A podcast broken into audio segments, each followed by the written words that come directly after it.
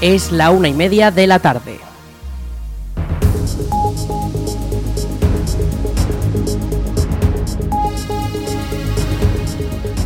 Buenas tardes, lunes 2 de octubre comenzamos el espacio para la información local en el 107.4 de la FM. Les habla Aritz Gómez, aquí arranca una nueva edición de la Almunia Noticias.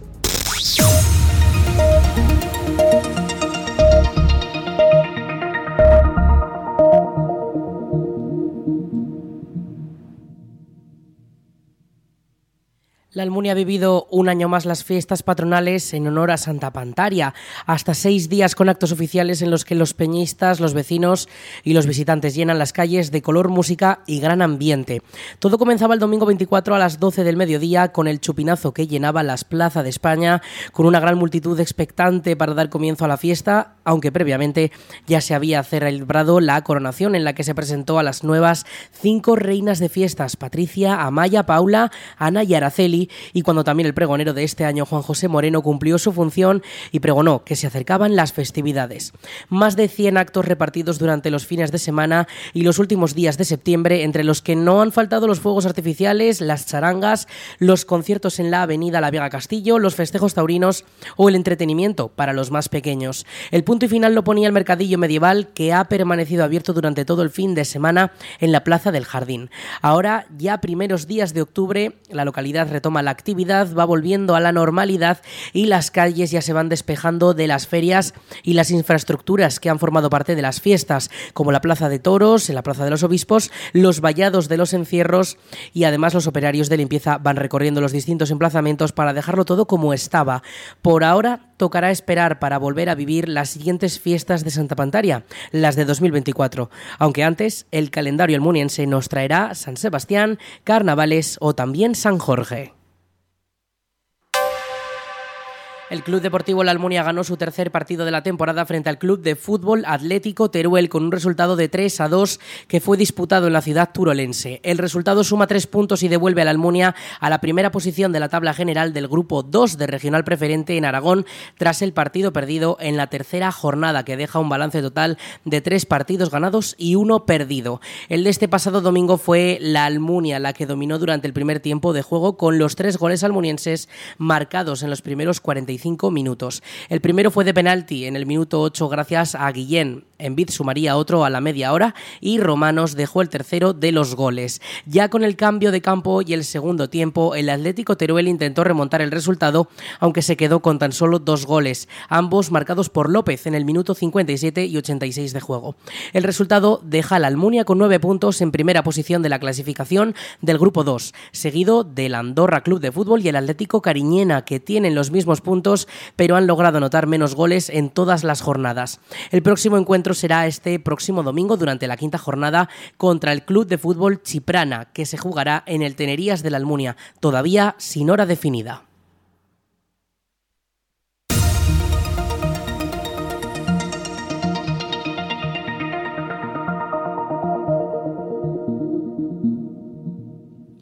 Los ayuntamientos de la provincia ya pueden solicitar las ayudas del Plan Plus de 2024, un total de 50 millones de euros en el gran plan de subvenciones que ofrece la institución provincial para que todos los ayuntamientos zaragozanos puedan llevar sus proyectos a cabo en materia de mejora de servicios municipales e infraestructuras, así como también a la cultura, el deporte o el ocio. Teresa Lardero es la vicepresidenta de la Diputación de Zaragoza. Es un plan que es muy esperado, está dotado con 50 millones y si tenemos en cuenta desde el momento que se lanzó el primer Plan Plus en el año 2017. Teniendo en cuenta el 2024, pues se ha puesto a disposición de los municipios de la provincia de Zaragoza pues un total de 400 millones de euros. Eh, los municipios y los ayuntamientos saben cuánto dinero les va a corresponder eh, y enviar con eh, precisión sus peticiones para que éstas se ajusten a sus necesidades diarias o sus necesidades más inmediatas. La distribución ya sabemos que es de forma objetiva y de forma muy clara. Eh, de los 50 millones de euros, 46,5 eh, son repartidos al 40% de forma fija igual para todos los municipios y el 60% restante en función de la población que está empadronada oficialmente en cada municipio. Los otros 3,5 millones de euros restantes, hasta los 50 millones, se distribuye un plan de concertación, lo denominamos así, es un plan que es incondicionado, eh, son 12.000 euros para cada ayuntamiento, que lo pueden destinar también a aquellas eh, necesidades eh, que tengan en su día a día o que tengan más inmediatas.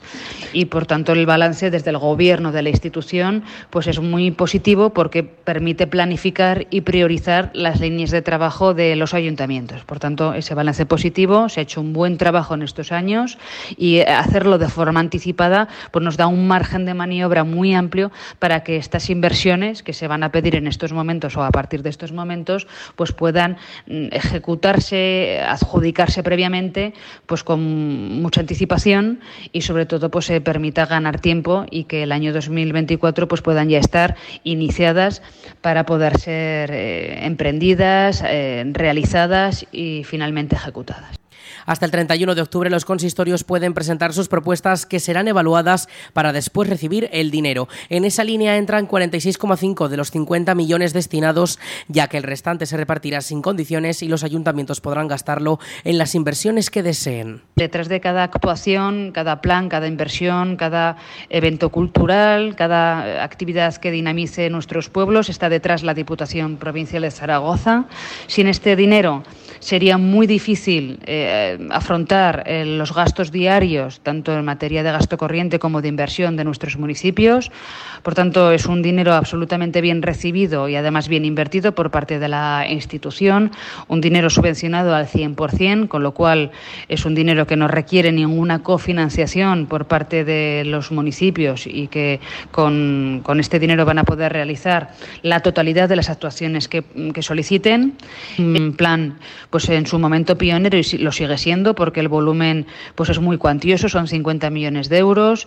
Eh, la novedad es que integra pues 30 planes que de otro modo eh, antes del año 2017 venían a distribuirse de forma individual, ahora quedan integrados dentro de este plan para que los ayuntamientos puedan seguir solicitando lo que ya lanzábamos con otros planes, tanto desde el punto de vista cultural, actividades, eventos, inversiones y que eh, pues esta autonomía refuerza pues la independencia que tienen los ayuntamientos en su toma de decisiones, esa autonomía de, de cómo afrontar el día a día, cómo prestar los servicios.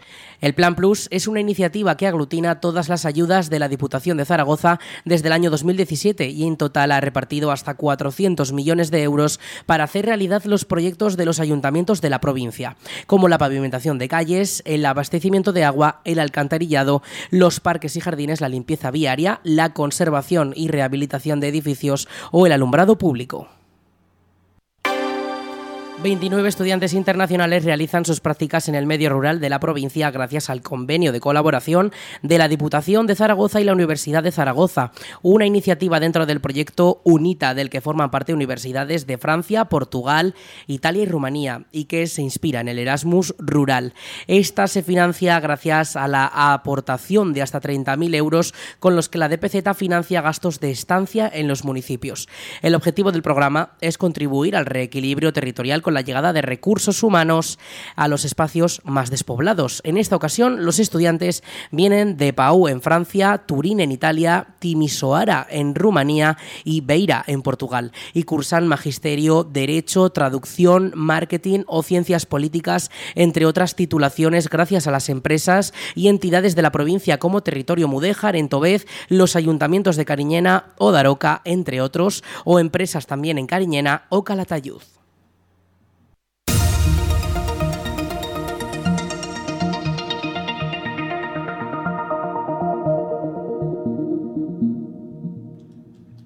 El Boletín Oficial de Aragón publica este lunes las fechas en las que podrán abrir los comercios durante las festividades del año que viene, 2024. Son hasta 10 días en domingos o festivos comerciales señalados por el Departamento de Economía, Empleo e Industria del Gobierno de Aragón y su Dirección General de Comercio, Ferias y Artesanía, que han contado con el asesoramiento del Consejo Aragonés de Cámaras Oficiales de Comercio e Industria, las organizaciones empresariales y las de comerciantes, de consumidores y organizaciones sindicales más representativas de la comunidad.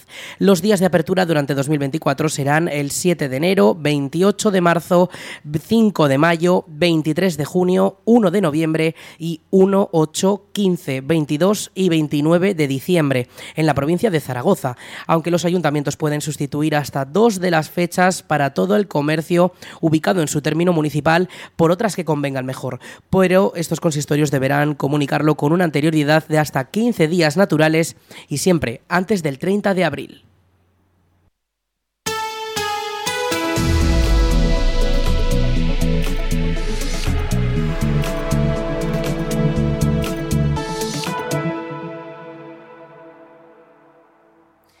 Y vamos con el tiempo. Este lunes 2 de octubre tenemos temperaturas máximas de hasta 34 grados. Algo de calor para las fechas en las que estamos. Esas mínimas se van a mantener en torno a los 15.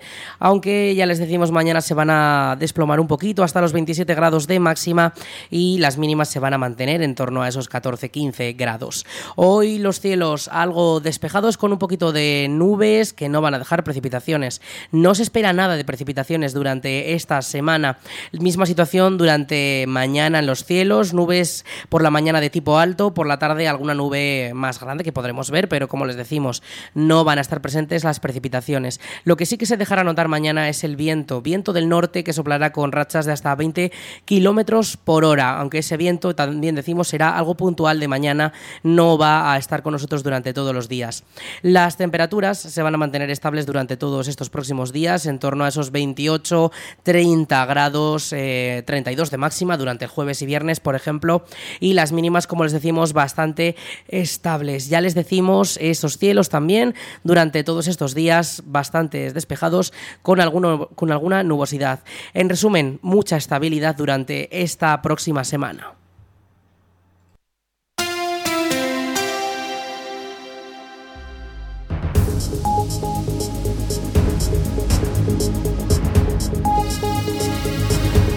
Y hasta aquí toda la información local en el 107.4 de la FM en la Almunia Radio. En unos minutos, a las 2 de la tarde, llegan nuestros compañeros de Aragón Radio Noticias para ampliar toda la información autonómica nacional y en todo el mundo. Y ya saben también todos nuestros contenidos y más noticias en laalmuniaradio.es.